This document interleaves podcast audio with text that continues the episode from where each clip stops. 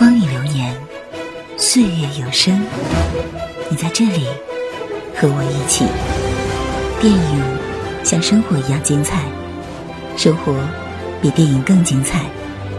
不同的人，同样的感动，在耳畔。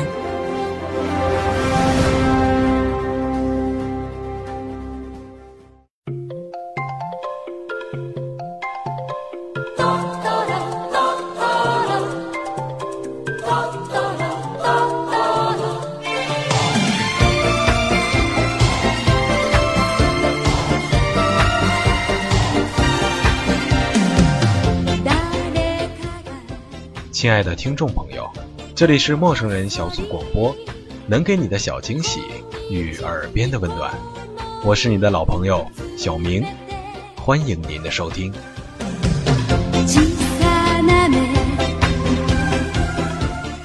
很高兴又在我们宫崎骏系列节目当中与大家相遇了。呃，大概的算了一下，小明应该是有很长一段时间没有做宫崎骏的这方面的节目了。之前呢，也有很多的豆友在问责小明，为什么不把宫崎骏的这些电影全都做出来，然后做成一个系列给大家一同分享。呃，可能是小明最近时间确实有点紧，呃，也希望大家能海涵。今天呢，就是觉得罪恶感实在是太沉重了，于是决定今天一定要把这期的节目录完。嗯，在本期的节目当中，小明将与大家一同分享的宫崎骏大师的电影一共是两部。第一部呢是一九八八年的《龙猫》，第二部呢就是时隔两年之后，一九九零年出品的《魔女宅急便》，呃，希望大家能够喜欢。好，我们简短结束，正式开始。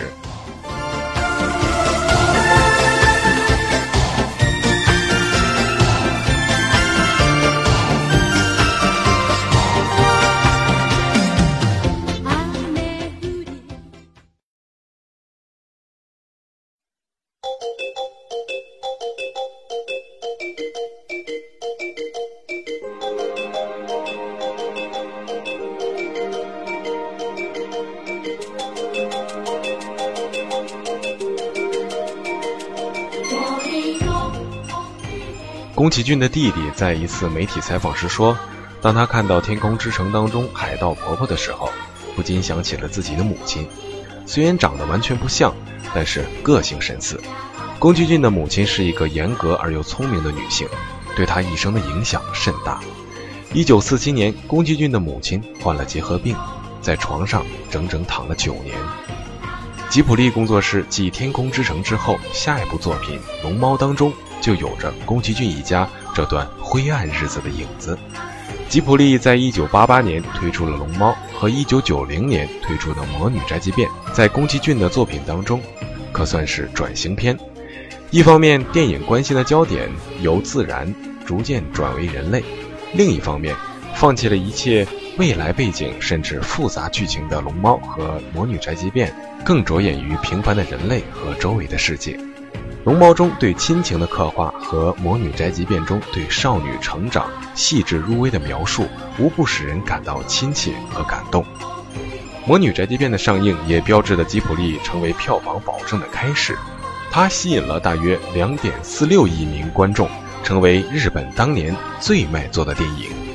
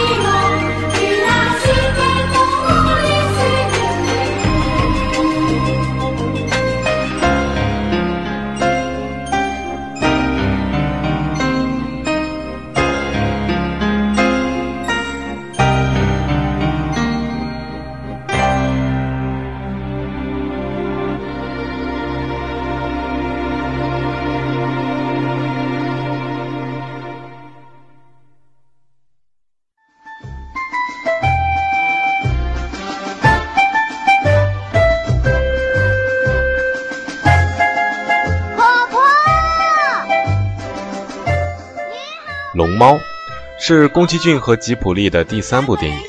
这部平静而温馨的电影，使得龙猫这个可爱的生物在全世界都家喻户晓。宫崎骏年幼时曾经听说家乡有一种神奇的小精灵，他们就像邻居一样居住在人们的身边，嬉戏玩耍，但普通人是看不到他们的。据说只有小孩子纯真无邪的心灵才能捕捉他们的行迹。如果静下心来倾听，风声里可以隐约地听到他们奔跑的声音。长大后投身于动画制作的宫崎骏，心中始终念念不忘乡下度过的那段美好的时光，始终念念不忘这个为孩子们编织的精巧的梦。在这种情绪的感召下，龙猫问世了。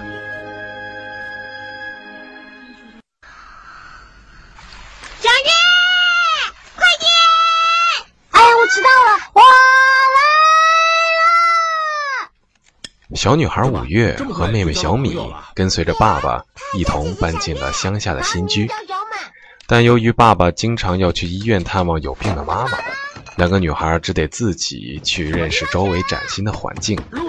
乡下的天空是那么的蓝，空气是那么的好，没有车水马龙的喧嚣，也没有高高浓厚的水泥墙，在大自然的怀抱里，两个孩子体会到了以前从未感受过的欣喜。有一天，小米独自在院子里寻找着橡树籽的时候，意外的看到了憨憨的小龙猫。小龙猫慌忙的想甩掉小米，却把小米引到了正在睡觉的大大的龙猫身边。橡果子。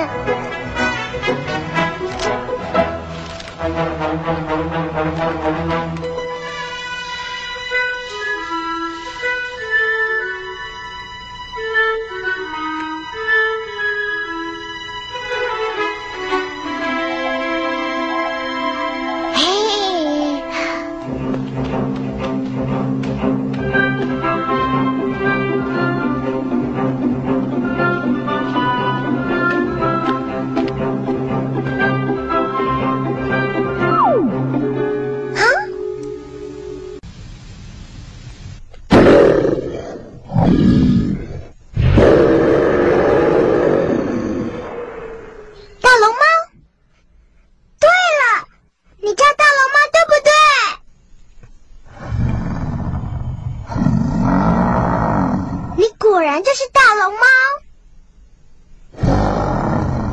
大龙猫。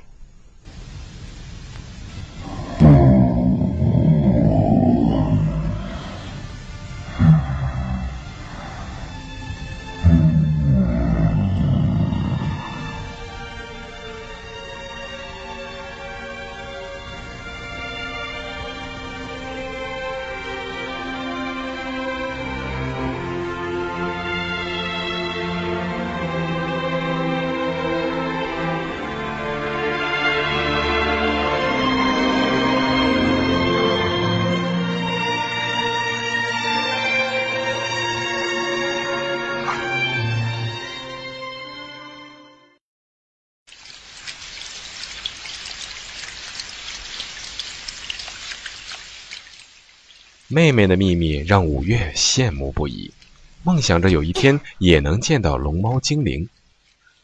她的愿望很快就实现了。有一天下雨的傍晚，两姊妹等在爸爸下班回来的车站旁，大龙猫出现了。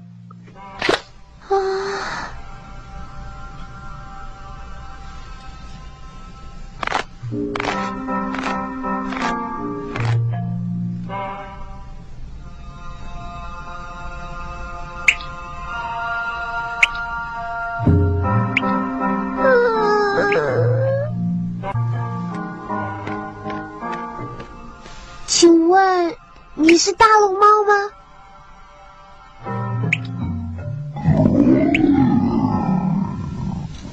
哈！哦，等我一下，我还有一把伞。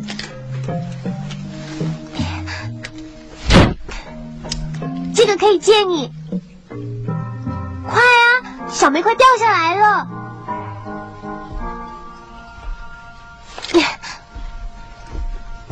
要像这样子用哦。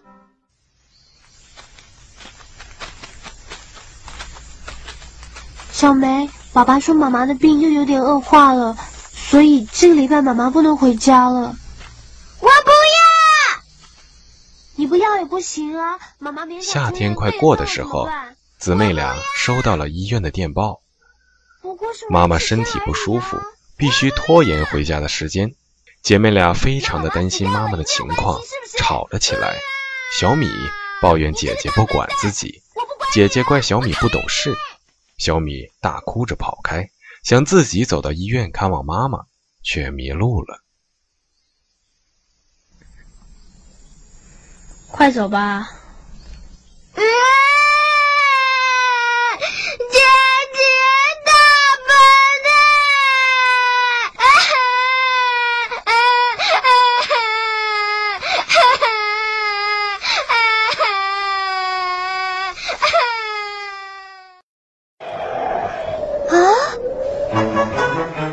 吴越四处的寻找小米的时候，想到了龙猫。就这样，龙猫换来了猫巴士车，终于找到了迷路的小米。难道大家都看不到它吗？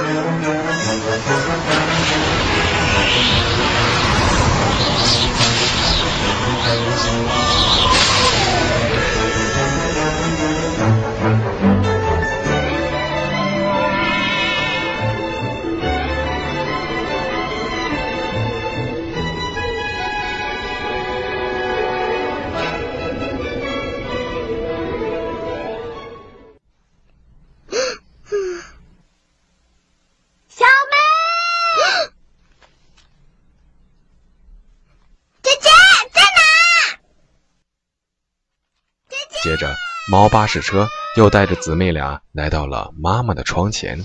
远远的看到一切平安的妈妈，姊妹俩感到非常的快乐。找到你了，姐姐！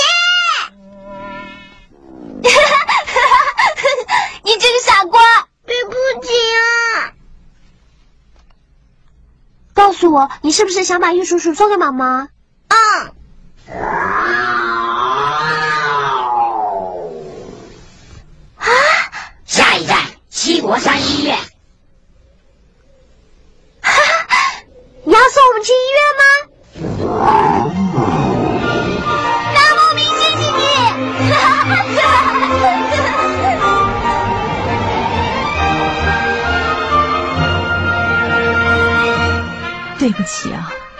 过是个小感冒，医院就决定发电报回家了。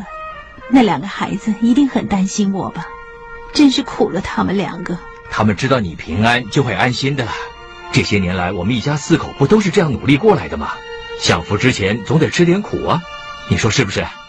他们表面没事儿，其实心里一定很难过。尤其是小月，越懂事越叫人心疼。嗯，说的是。出院以后，我一定要好好的疼疼他们，让他们做个开心的小女孩。你呀。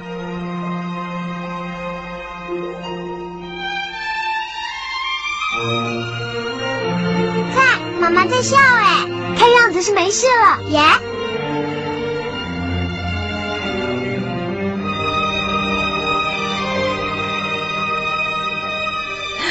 我一定要赶快把身体养好。那当然了。嗯。嗯。是谁摆的？啊？怎么了？我好像看到小月跟小梅坐在那棵松树上，对我们笑。搞不好真的是他们也说不定哦。你看。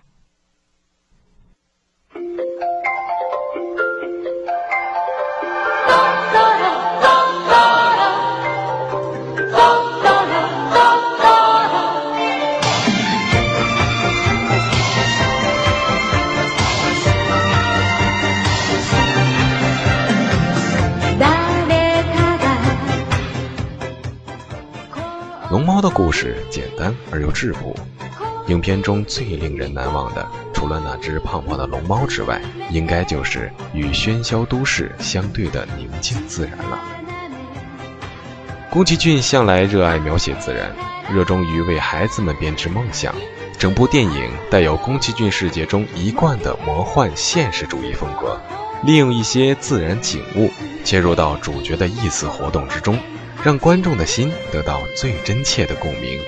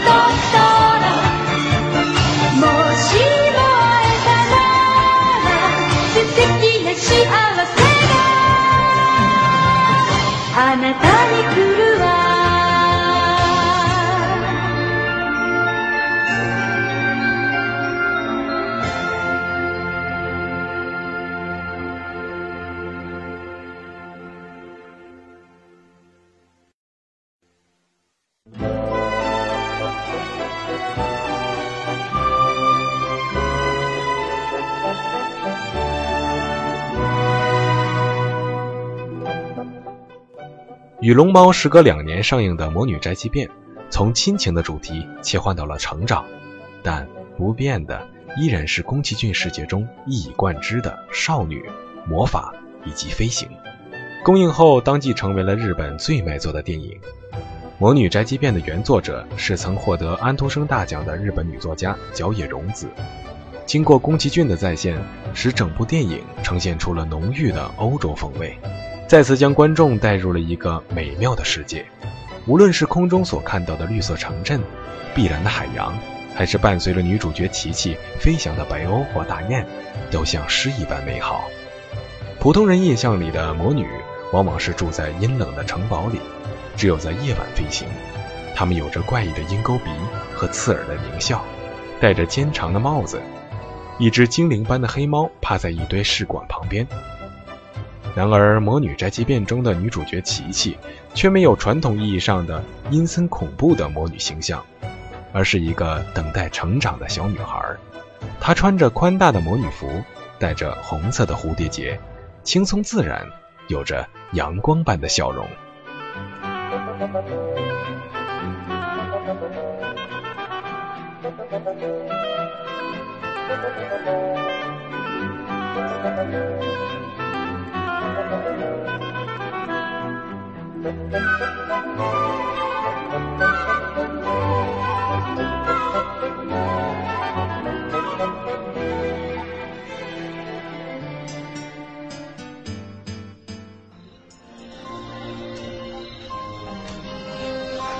路上小心哦，加油！我走了！在一个晴朗的满月之夜，十三岁的魔女琪琪带着黑猫吉吉离开了家，因为魔女到了十三岁就必须自立。可是琪琪只是稍微懂得一些骑扫帚的魔法，这让父母颇为担心。琪琪稀里糊涂地来到了一个海边的小镇。寄宿在一个好心的面包店主奥斯纳的家中，开始了魔女特快专递，也就是借其扫帚替别人送包裹物品来谋生的成长过程。放心了，他现在应该没问题了。那个铃铛声好一阵子没得听了。这位是我们店里的常客，我跟他谈起你，他正好有东西要送。好可爱的小魔女啊！我叫做琪琪，想请你帮忙送这个，傍晚之前能不能送到呢？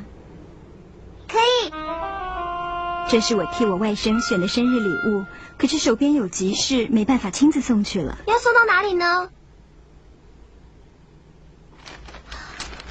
有一个我哎，不知道会不会太远呢？用飞的，很快就可以到。该给你多少钱呢？嗯，我们还没有定价哎。那这样够不够？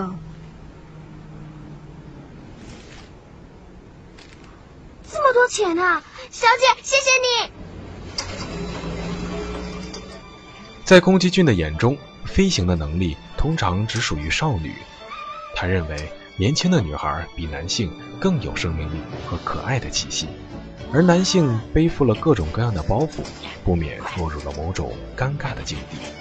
宫崎骏自己也有女儿，他喜欢把小女孩身上具有的那种秉性复活在他的作品里：好奇、善良、热情和女人的通病小心眼儿等等。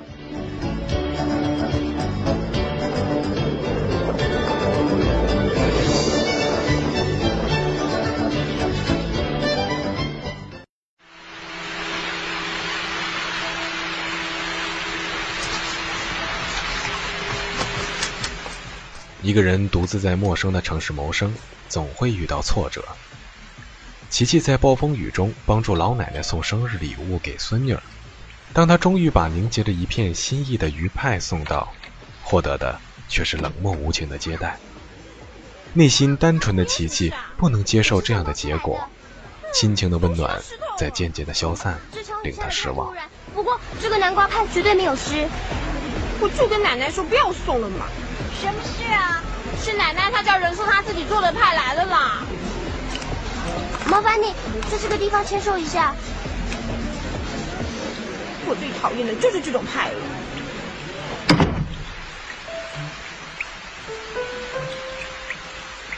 她真的是那个老妇人的孙女吗？对。对。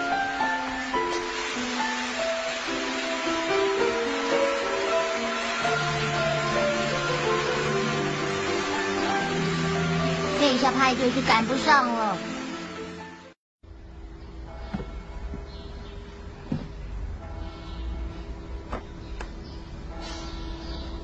姐姐，不管你现在交了多要好的朋友，希望你还是要准时吃饭。连这点事都做不到。回去后，琪琪就病倒了，也暂时的失去了飞行的能力。但这样的剧情却是原著当中所没有的，纯粹宫崎式的改编。原著是插画性质的故事，琪琪在运送过程当中遇到的各种人、各种小插曲都写了进去。他身上并没有发生一些不好或者戏剧性的故事。他既没有失去过魔法，也没有遇到过事故。宫崎骏在电影当中之所以要做这样的改动，是因为他需要一个能够支撑整部电影的构架，一段关于成长的经历。由于电影要传达的是更真实的感觉，所以这里的琪琪要比原书当中要经历更大的挫败感和孤独感。只有克服了这些挫败感和孤独感，他才能真正的成长起来。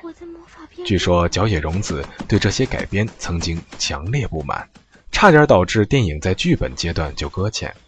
宫崎骏和吉卜力工作室的制片人亲自去他家拜访，又把他请到了工作室商讨。最后才劝他让步。不过从电影的角度来看，观众们就必须感谢宫崎骏对故事的改编了。琪琪从一个什么都不懂的温室花朵，经历风吹雨打，最后成熟懂事。观众们似乎也在此看到了自己长大成人的经历，回想起自己知道的艰辛，体会着成长的过程中必须经历的风雨。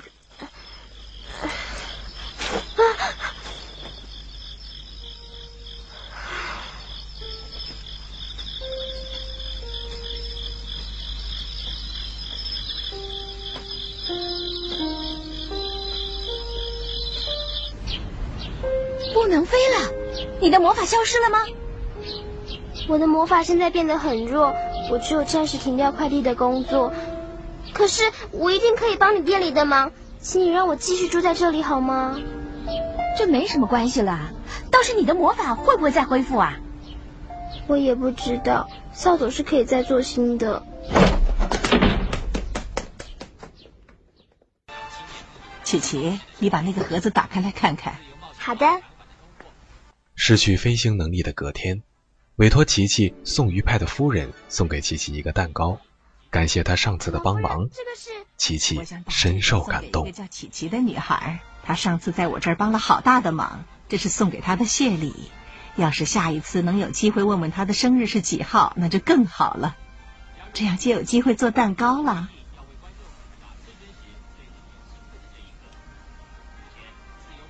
琪琪，对，没错，那个女孩一定也很想知道老夫人的生日，这样她才可以去选礼物送人，对不对？也对耶。有一阵强风吹来，当时电视正在转播飞行船起飞，却因一阵暴风出了意外，让琪琪的朋友蜻蜓陷入了危险的境地。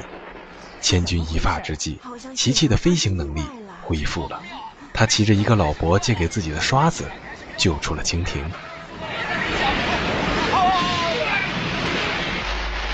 啊！最重要的时候断了，这转播什么？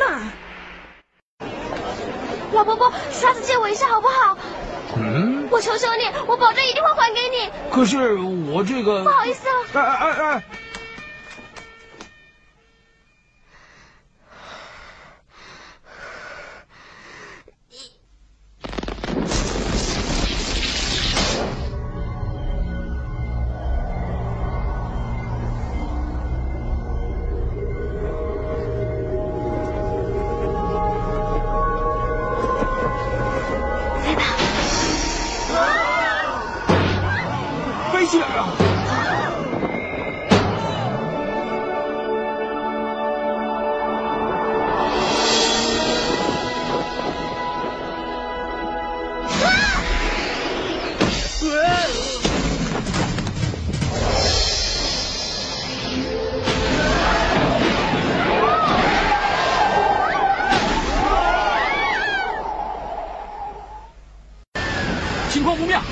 太起恶风了，飞行船就要倒下来了。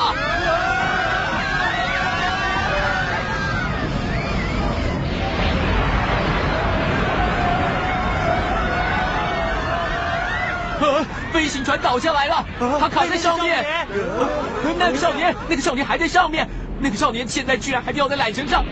不过，现在我们应该怎么样上去救他呢？看那勇敢的少年孤零零的一个人在上头，那是什么啊？小鸟？不是的，是一位少女，她是一位小魔女，有一位小魔女，她飞上天空去了，她骑的不是扫帚，是一个地板刷。是琪琪耶！是啊，是琪琪，她飞了，加油，琪琪，琪琪，听话，乖乖的照我的话去做。喂，还差一点呀，加油啊！蜻蜓。琪琪，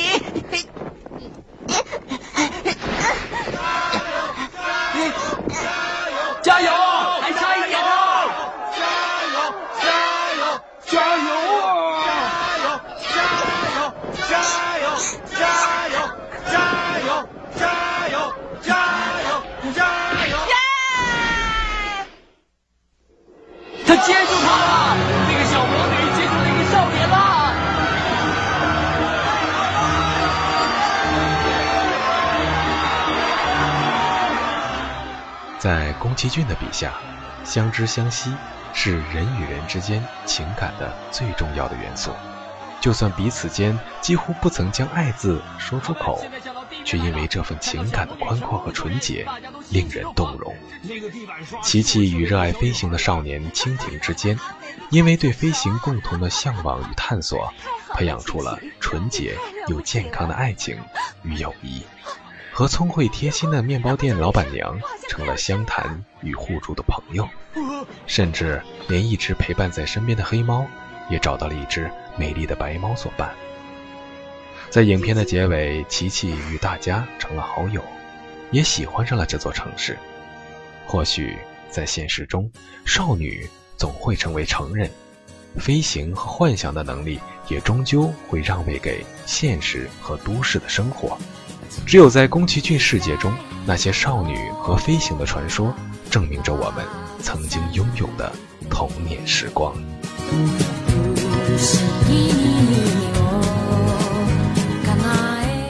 纵观宫崎骏获得好评的大多数影片，我们不难发现，叙事宏大、表现人类社会生死存亡的主题一直贯穿其中。作为直接经历过第二次世界大战的动画作者，宫崎骏的灵感来源不仅仅局限于过去的故事上，现实中人们经历的巨大灾难始终贯穿着他的作品。最新科技、机器人、武器以及人性和末日情节的交织，可以说是宫崎骏世界的重要主题之一。从艺术特点上来说，宫崎骏电影着重于精细写实的背景设计、流畅优雅的动作线条，以及并不局限于民族特征的造型。但是，这些并不足以支撑他“日本动画大师”的称号。宫崎骏在国际化路线上获得的巨大成功，在于他常常借助了东方的神怪故事，却探讨着人类共同面临的问题，比如经济、政治和环境。也因此，宫崎骏的电影彻底改变了人们对于动画电影的种种偏狭的认识，以及以儿童为主要观众的固有动画片定位。他的创作跨越了观众层次和年龄的区分。获得了大众范围的认可。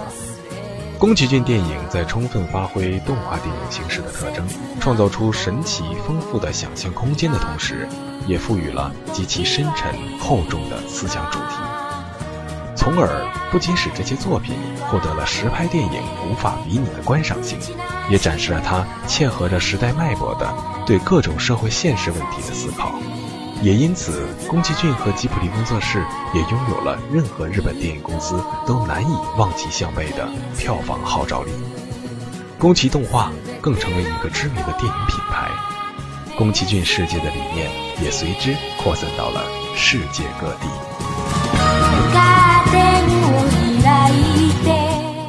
好，本期的节目呢就到这里了，希望你能喜欢。这里是陌生人小组广播。能给你的小惊喜与耳边的温暖，我是主播小明，感谢您的收听，朋友们，我们下期再见了。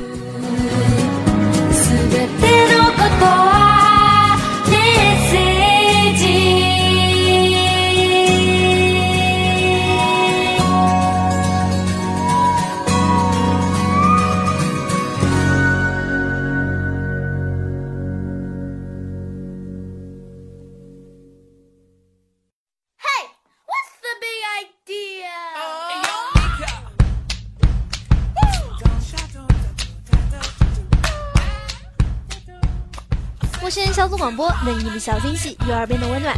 如果你也想加入，我们求贤若渴。招募详情，请登录我们的豆瓣小站。播客订阅、节目下载、更多收听方式、互动交流、节目评分、推荐文章，甚至让你的声音留在我们的节目中，就在小站找到答案。欢迎关注我们的新浪微博，搜索“陌生人小组广播”，找到我们。Went walking with my mama one day when she warned me what people say. I live your life until